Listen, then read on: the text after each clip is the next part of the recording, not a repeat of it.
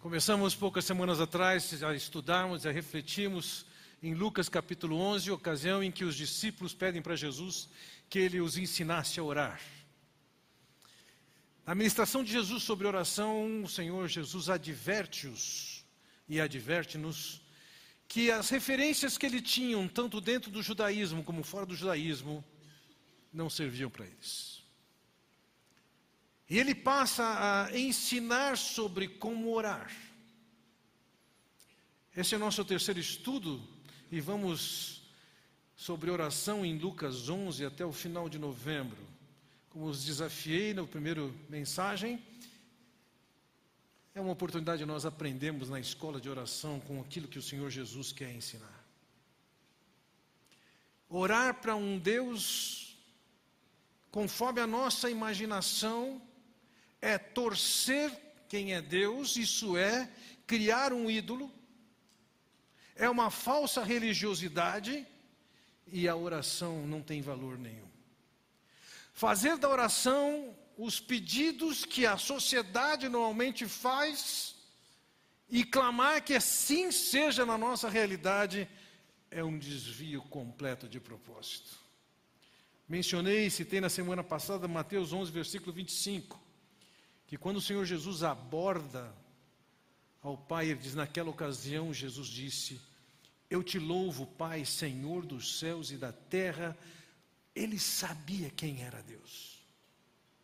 Ou como em Atos 17 nós encontramos na mensagem: o Deus que fez o mundo e tudo que nele há é o Senhor do céu e da terra. Vejam, havia uma consciência plena de quem era Deus não era uma imagem de Deus construída a partir de um senso comum a um ambiente.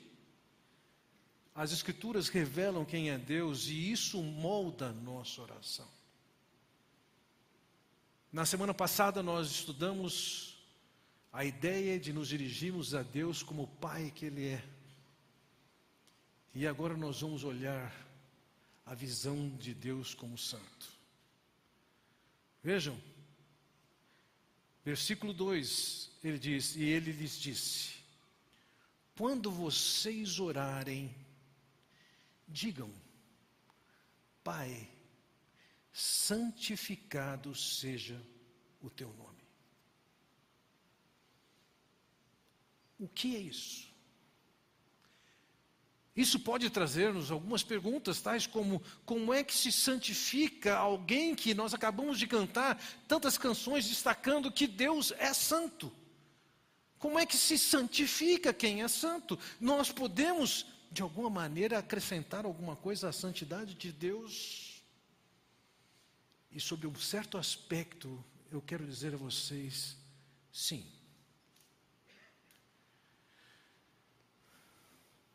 Porém, quero destacar mais um contraste. Daqui a pouco nós estudamos essa questão da, da possibilidade de nós santificarmos a Deus, mas o que eu quero chamar sua atenção inicialmente aqui é que, veja, tão logo ele introduz a oração se dirigindo ao Pai, o primeiro pedido que ele ensinou-nos a fazer não é por nós, nós somos acostumados a orar assim, porque eu, Senhor, eu preciso, eu isso, eu aquilo, nós, conosco, para nós, para mim.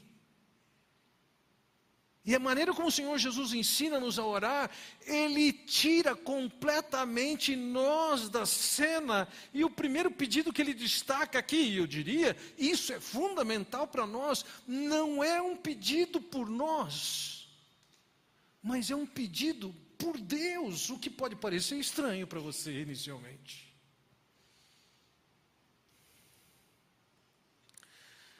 O fato é que, eu, porque Deus é Pai, é possível que nós nos apresentemos a Ele, o abordemos de uma maneira irreverente. Eu diria que essa ideia de orar para que o nome de Deus seja santificado é um, um contraponto na intimidade que nós podemos ter com o Pai. Porque Deus não quer somente um relacionamento pessoal como pai e filho, mas como pai e filho, da perspectiva de Deus, Ele espera honra. Através do profeta Malaquias, nós encontramos a mensagem: o filho honra seu pai e o servo seu senhor. Se eu sou pai, onde está a honra que me é devida? Se eu sou senhor, onde está o temor que me devem? Pergunta o Senhor dos Exércitos a vocês, sacerdotes. São vocês que desprezam o meu nome, mas vocês perguntam de que maneira temos desprezado o teu nome. Deus reconhece que ele está na condição de pai daquela nação, Deus reconhece aquele povo como seus filhos, mas ele diz: vocês têm desprezado o meu nome. E o Senhor Jesus está dizendo: vocês devem orar, orar para que o nome de Deus seja santificado. Que é isso? Em termos de essência, jamais nós vamos acrescentar qualquer santidade a Deus.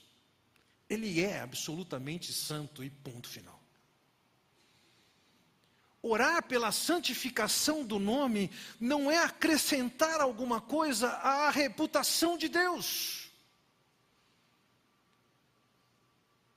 mas é acrescentar alguma coisa a percepção que se tem de Deus. O profeta Isaías diz em duas passagens: Eu sou o Senhor, esse é o meu nome. Não darei a outro a minha glória, nem a imagens o meu louvor. Deus está dizendo, ele tem um nome que representa o que ele é. E esse nome precisa, deve ser amado honrado, santificado. No capítulo 48 ele diz: Por amor de mim mesmo, por amor de mim mesmo, eu faço isso. Como posso permitir que eu mesmo seja difamado? Não darei minha glória a um outro.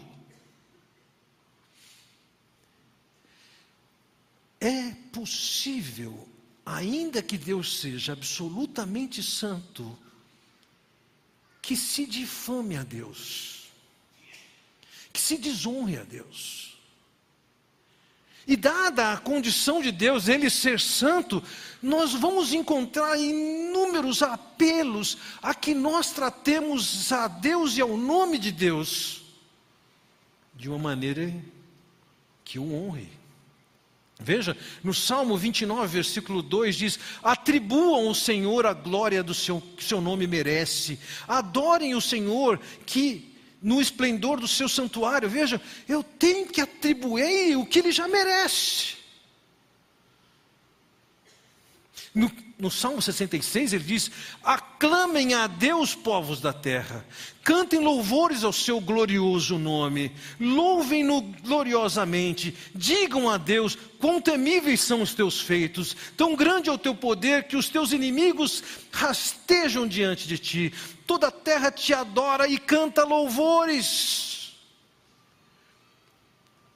Dado o fato de quem Deus é e do que Ele tem feito, o que Ele pede de nós aqui é exalte, adore, louve.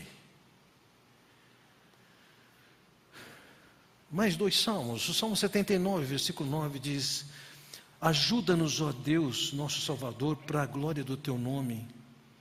Livra-nos e perdoa dos nossos pecados por amor do teu nome. Observe, o salmista está vivendo um momento crítico. Ajuda-nos, livra-nos. Mas quando ele pede pela ajuda e pela libertação de Deus, até isso, o objetivo final não é ele estar bem, é o nome de Deus ser honrado. Por amor do teu nome para a glória do teu nome. Da mesma maneira, no Salmo 106 ele diz: Salva-nos, Senhor nosso Deus, ajunta-nos entre as nações, para que demos graças ao teu santo nome e façamos do teu louvor a nossa glória. Verbos diferentes aqui no hebraico acompanham a ideia que nós vimos ali na oração que o Senhor Jesus ensina, quando ele diz: santificado seja o teu nome. O verbo ali, hagiadzo, significa, ele equivale ao verbo hebraico kadash, a ideia de cortar, separar, por a parte. Por quê? Porque Deus não é como você. Ele é diferente, ele é a parte da nossa realidade. Ele não mente. Ele não é presunçoso, ele não é maldoso. Ele é santo. Ele deve ser visto como tal. E por isso ele vai usar verbos diferentes para dizer: glorifiquem, bendigam, louvem, exaltem. Por quê? Não é que ao exaltar a Deus eu estou colocando Deus num ponto mais alto do que Ele está. Exaltar é reconhecer a altura do nome dEle, de quem Ele é. Santificar. Então, no meio da oração de Jesus, é reconhecer o Deus que Ele revelou ser nas Escrituras. Santificar é uma maneira de atuar na vida comum, de uma maneira que o nome de Deus seja exaltado, reconhecido. E a maneira com que nós vamos fazer isso, entendam isso, nós podemos ser instrumentos de honra, santificação mas nós também podemos ser instrumentos de difamação e vergonha de Deus. Ah, mas um crente pode fazer isso? Bom, vamos lá, vamos ver um exemplo com vocês. O exemplo de Moisés. O Senhor, porém, disse a Moisés e Arão: Como vocês não confiaram em mim para honrar minha santidade à vista dos israelitas, vocês não conduzirão esta comunidade para a terra que lhes dou. Deus tinha dito para Moisés: Moisés, quando você chegar ali naquela rocha, fala para a rocha, para ela dar água. E o Moisés foi lá com um porrete, desceu o porrete na rocha e saiu a água. Ou seja, ao invés de comunicar o que Deus queria comunicar, que a provisão da água vinha de Deus. Ele foi lá com o porrete. E Deus está dizendo: é? Quando você tinha que me honrar, você me envergonhou. É por isso que você não vai entrar na terra prometida. Moisés podia ter feito isso. Moisés podia ter feito e fez. E nós podemos e fazemos a mesma coisa com Deus quando nós não confiamos nele. O Senhor Jesus disse: Agora meu coração está perturbado, e o que direi? Pois salva-me desta hora. Não, eu vim exatamente isso, para essa hora. E a propósito, o que, que era? Era glorificar o nome de Deus. Então veja, ainda que Deus seja absolutamente santo,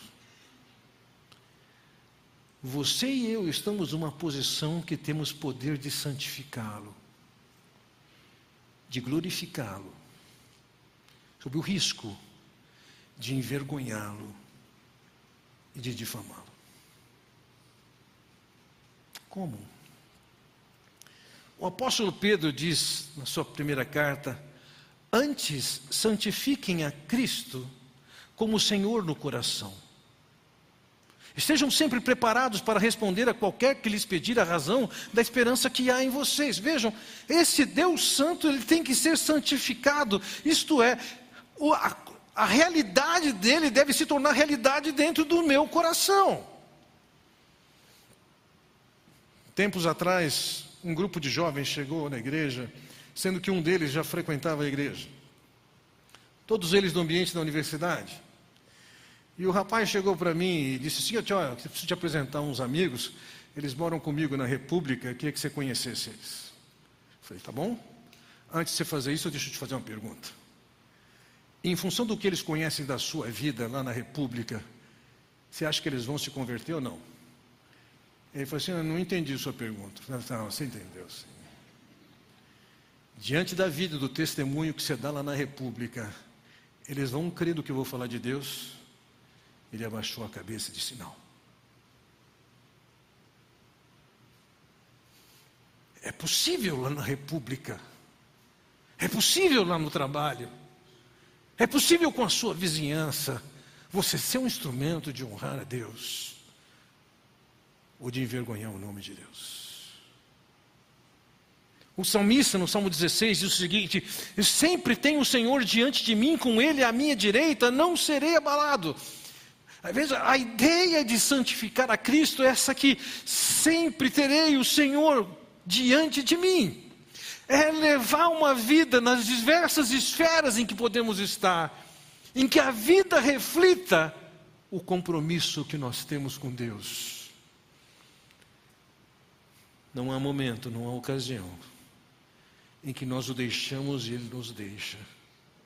E seja no meu pensar, no meu falar, no meu agir, o meu objetivo é que o nome de Deus seja santificado. Quando Paulo escreve aos Coríntios, em 1 Coríntios 10, ele diz: Assim, quer vocês comam, bebam ou façam qualquer outra coisa, façam tudo para a glória de Deus.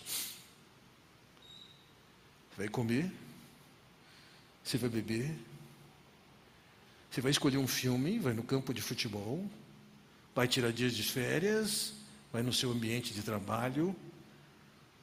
Tudo, e melhor dizendo, cada coisa que você faz fazer, ela tem que ter o propósito de honrar a Deus.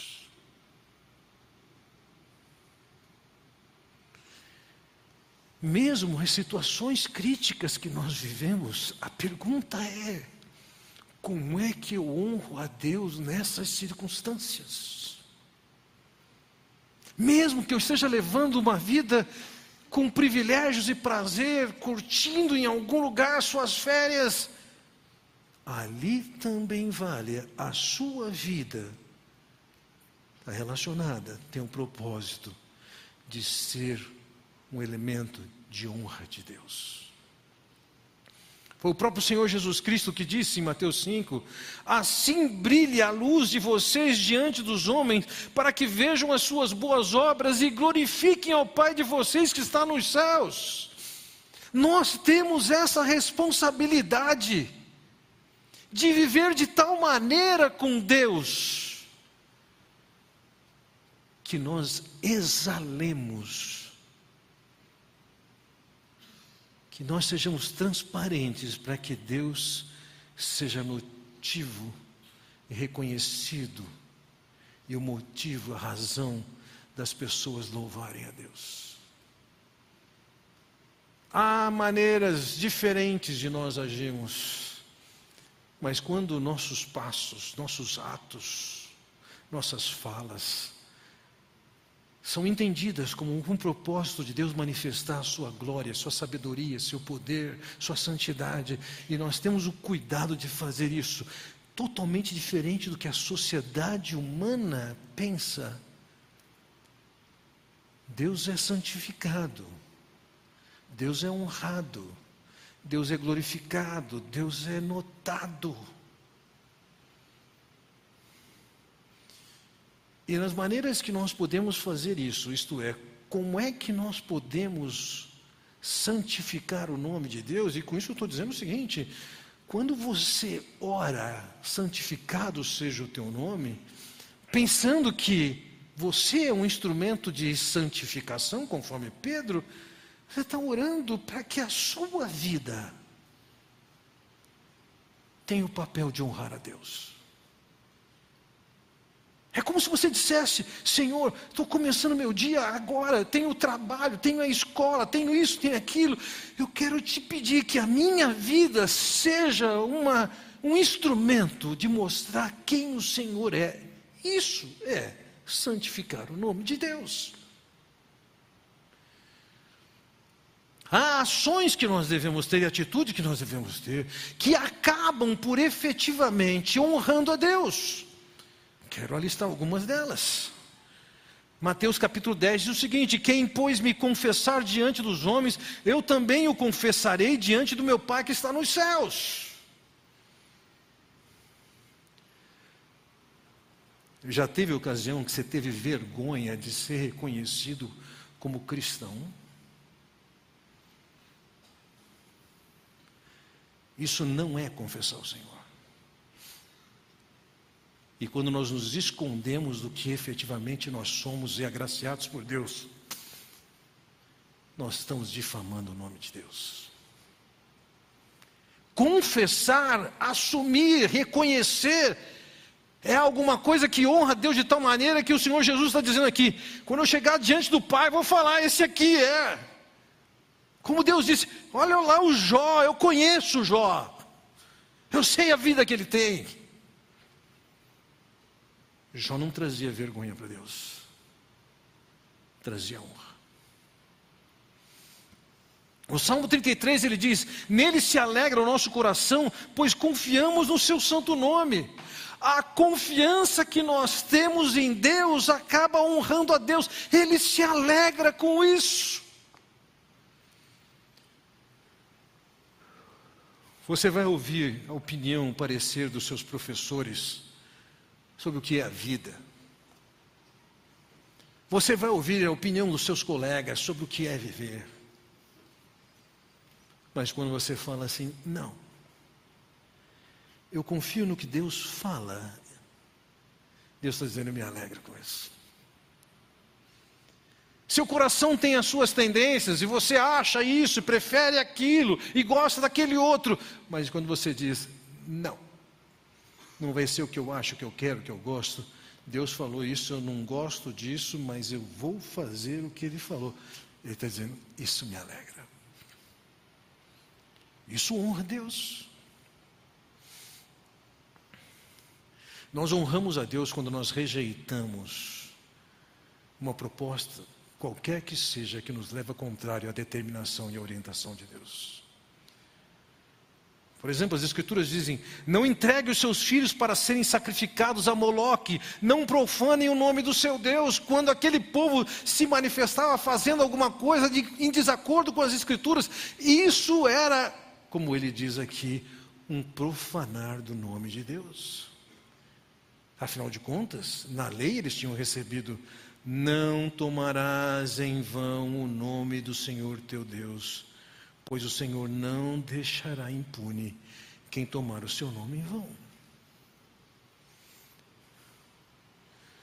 Nós honramos a Deus quando nós o amamos.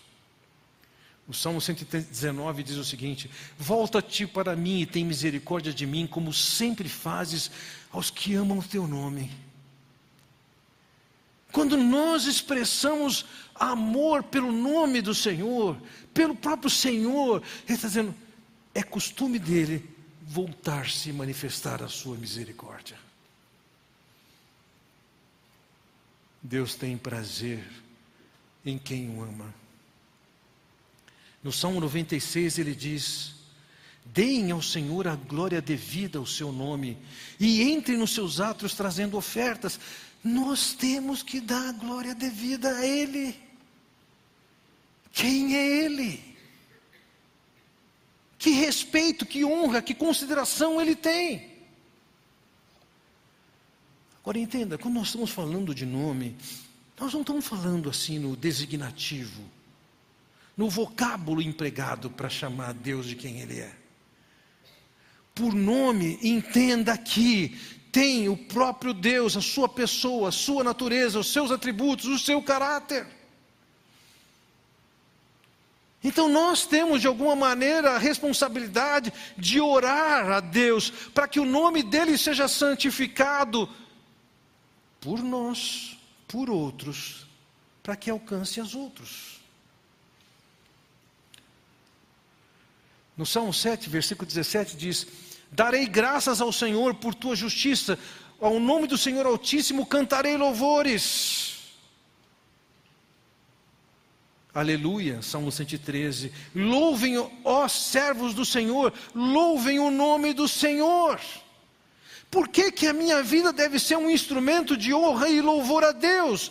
Para alcançar um propósito em lugares onde não se conhece quem é Deus, se saiba quem Ele é. No Salmo 102 diz: Então as nações temerão o nome do Senhor, todos os reis da terra a sua glória. Opa!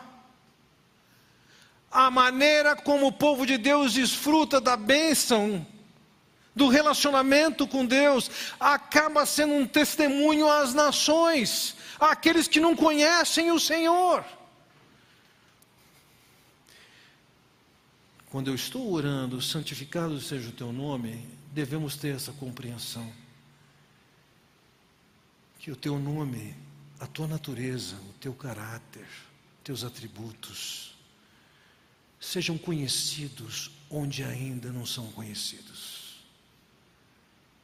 Para os meus vizinhos, para os alvos missionários, aqueles que estão lá em, como Curte em Roraima, ou Zambelli em Paulo Afonso. Eu quero que o teu nome seja santificado nesses lugares, que nesses ambientes o teu nome seja conhecido, o teu caráter seja conhecido. O que, que eles têm para conhecer? Uma ocasião eu chamei um, um grupo de pessoas descrentes para estudar em casa. E conforme Pedro fala em 1 Pedro capítulo 2, diz que nós somos responsáveis por, por proclamar as virtudes daquele que nos chamou para a sua maravilhosa luz, das trevas para a sua maravilhosa luz. Eu decidi que eu ia estudar com aquelas pessoas que não conheciam o Senhor os atributos de Deus. Eu sei, ali tinha pessoas que não acreditavam em Deus. E eu comecei a estudar sobre a soberania de Deus numa semana. Na outra semana é estudar sobre o amor de Deus, numa semana sobre a justiça de Deus, sobre o poder de Deus. E fomos conhecendo, e alguns deles foram entendendo a revelação acerca de Deus. E me lembro que um deles, um ateu confesso, disse: Eu estou crendo agora nesse Deus.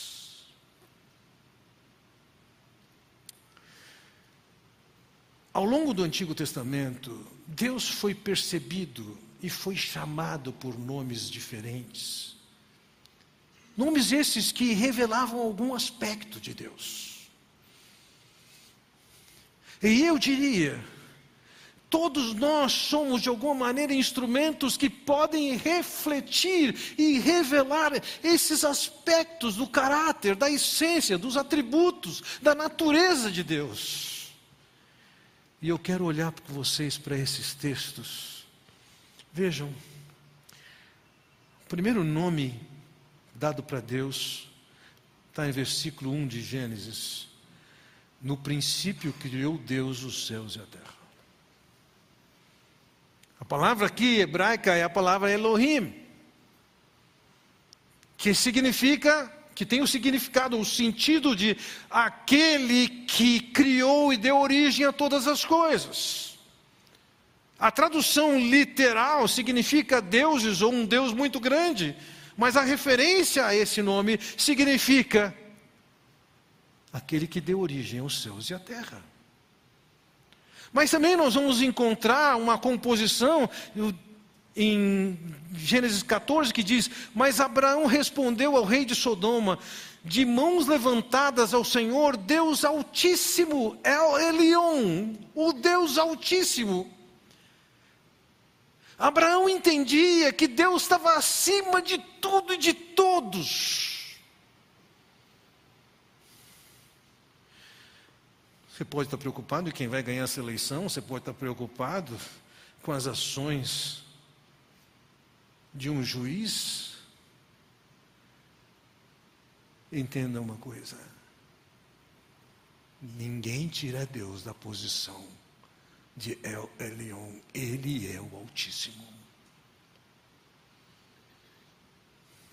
E Abraão reconhece isso. Não tem ninguém que ameace a supremacia de Deus. Em Êxodo capítulo 3, nós encontramos: Moisés perguntou: Quando eu chegar diante dos israelitas e lhes disser, o Deus dos seus antepassados me enviou a vocês, e eles me perguntarem qual é o nome dele, que lhes direi? Disse Deus a Moisés: Eu sou o que sou. É isto que você dirá aos israelitas: Eu sou, me enviou a vocês. Esse nome foi de tal maneira tratado com respeito que a comunidade judaica não o pronuncia. E a pronuncia, a pronúncia foi perdida. Quando um judeu vai falar um nome, ele diz o nome, ou Senhor. Você pode encontrar versões diferentes para isso, Javé, Jeová e Yahweh. Porque se perdeu a vocalização do, do nome. Mas isso significava o quê? Deus é eterno. Lá no tempo de Moisés, eu sou. No tempo de Jesus, eu sou. Quando o Senhor Jesus diz, antes de Abraão, eu sou. Ele está assumindo a sua divindade. E não é à toa que os judeus querem matá-lo ali.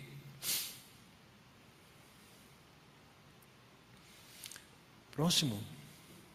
Gênesis 22, 14 diz: Abraão deu àquele lugar o nome do Senhor proverá, Jeová Jiré.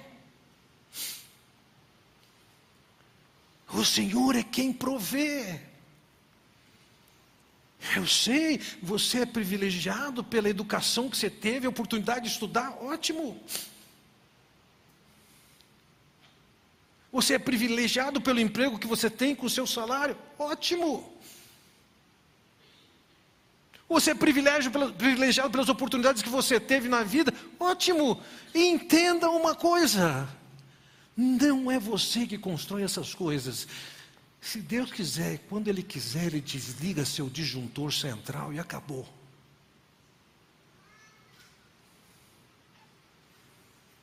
É Ele quem garante o ar que se respira. aquilo que nós podemos ter vem das mãos de Deus. Como João Batista disse, o homem não pode receber coisa alguma se do céu não lhe for dada.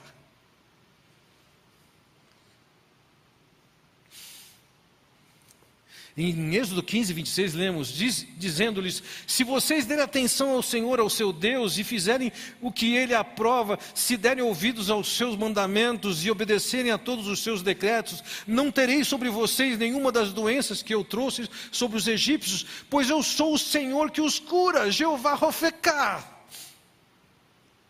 É Deus quem cura. Isso não significa que Deus tem o compromisso de administrar todas as curas que você quer, sempre. Não. A vida que nós temos aqui, ela é curta, ela é breve. Se você viveu 30, 60, 90 anos, isso não é nada com a proposta de Deus da eternidade com Ele. E se formos comparar a vida que você pode ter aqui, os privilégios que você tem aqui, o contraste é muito maior. Eu sei que nós alimentamos a ideia de vivermos o máximo. Eu me lembro de uma senhora ressentida com Deus expressar comigo sua mágoa com Deus, porque ela tinha orado pela vovó dela que tinha estava doente e a vovó faleceu. Eu perguntei quantos anos sua avó tem? Tinha 84. Deixa ela ir embora. Ela não quer mais ficar. Depois de ter falado sobre isso nessa manhã, uma senhora virou para mim e falou assim: Eu tenho 84 anos, não adianta eu pedir mais para o senhor orar por mim? Eu disse brincando para ela: Não, vou orar para o senhor, conduza-te. Receba com a mesma alegria que nós a enviamos.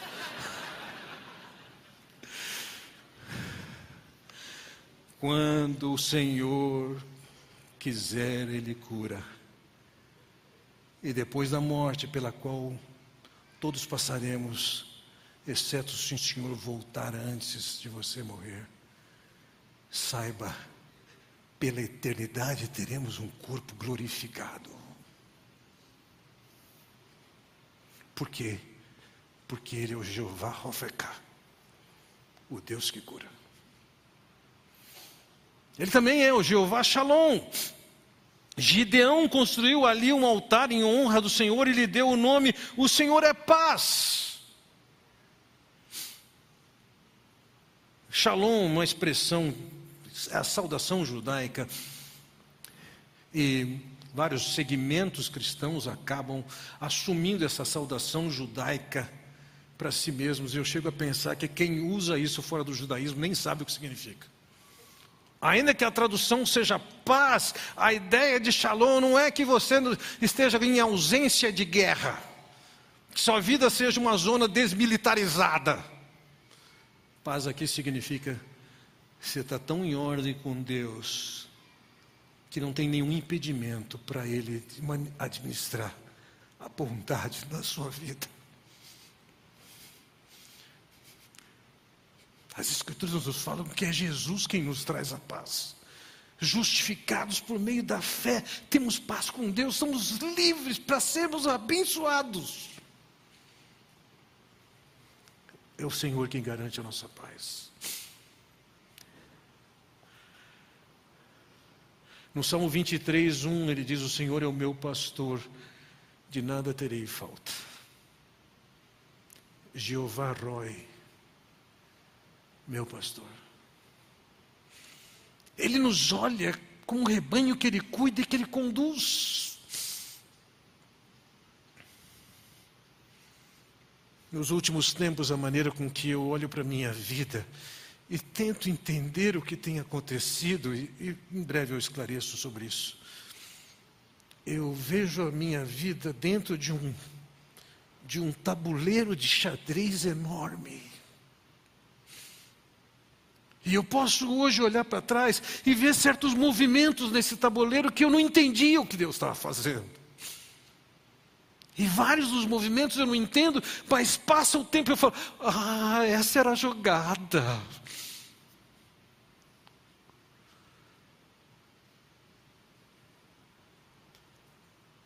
É Deus quem nos conduz num tabuleiro que nós não somos capazes de entender as jogadas que Deus está fazendo.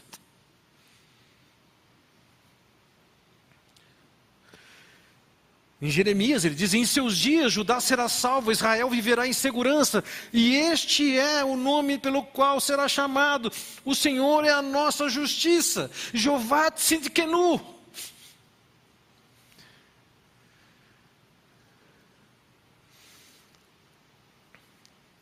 O substantivo tzedek de justiça aqui. Não é que Deus vai fazer justiça para mim, vai vingar aquelas pessoas que foram contra mim, que discordaram de mim. Não é nada disso. que tem a ver com justiça, retidão, integridade, certo? É Deus quem define para nós o que é certo ou errado. Não é o mundo lá fora.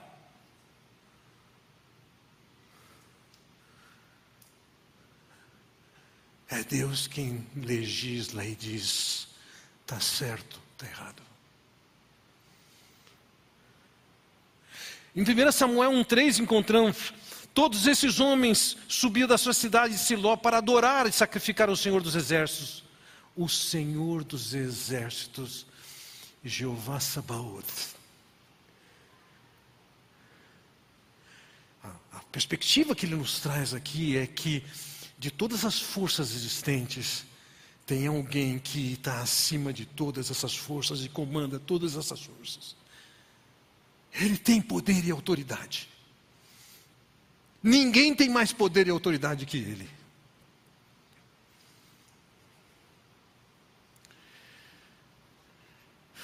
Em Êxodo capítulo 31, versículo 13, diz: Diga aos israelitas que guardem os meus sábados, isso será um sinal entre mim e vocês, geração após geração, a fim de que saibam que eu sou o Senhor que os santifica. Jeová Macadisquem. Que fique evidente para vocês que é Jeová quem os santifica.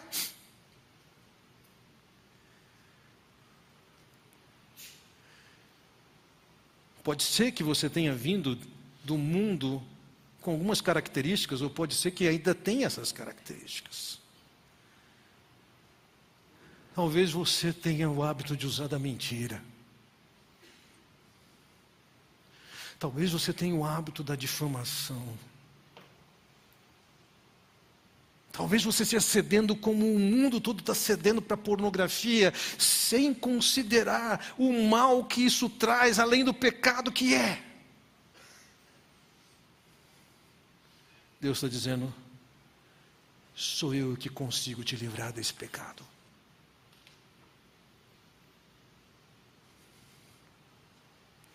Eu pulei e quero voltar ali em, em Êxodo capítulo 17, versículo 15, que diz: Moisés construiu um altar e chamou-lhe: O Senhor é a minha bandeira. Que significa o quê? É esse rei com essa bandeira que eu estou seguindo. Eu estou marchando em função dessa bandeira, do que o Senhor fala, do que o Senhor manda, do seu programa.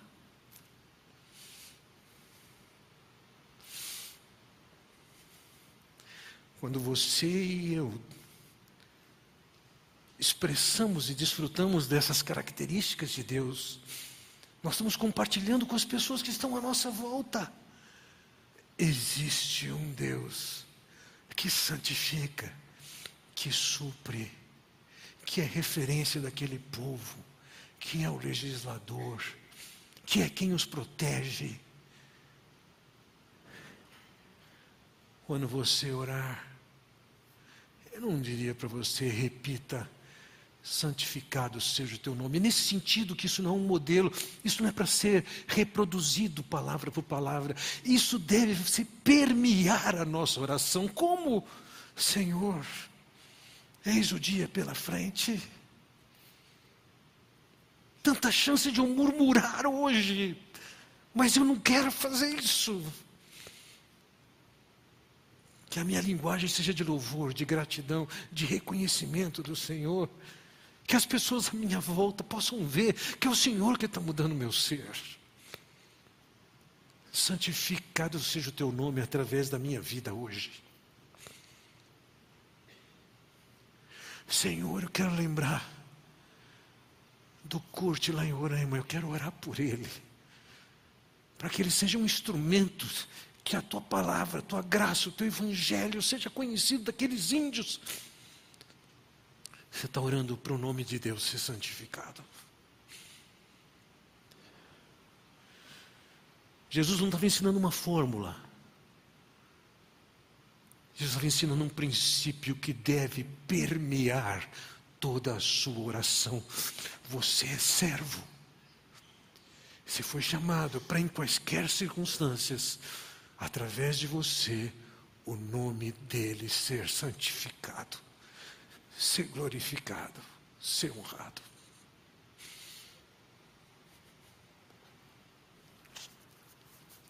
Isso vem bem antes do pão nosso de cada dia.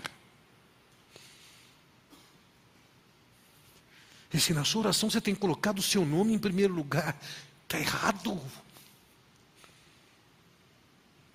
Sai da cena. Todas as suas orações têm que estar permeadas de oração pelo nome do Senhor.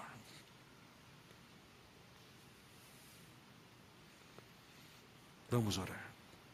Pai Celestial, quero te agradecer pelo privilégio que temos de abrir a tua palavra e reconhecer um pouco mais o que o Senhor tem a nos ensinar a como orar. Faz-nos ver que nós, ovelhas do teu rebanho, não somos o dono do rebanho, não somos nós que, que definimos como é que cada ovelha tem que viver.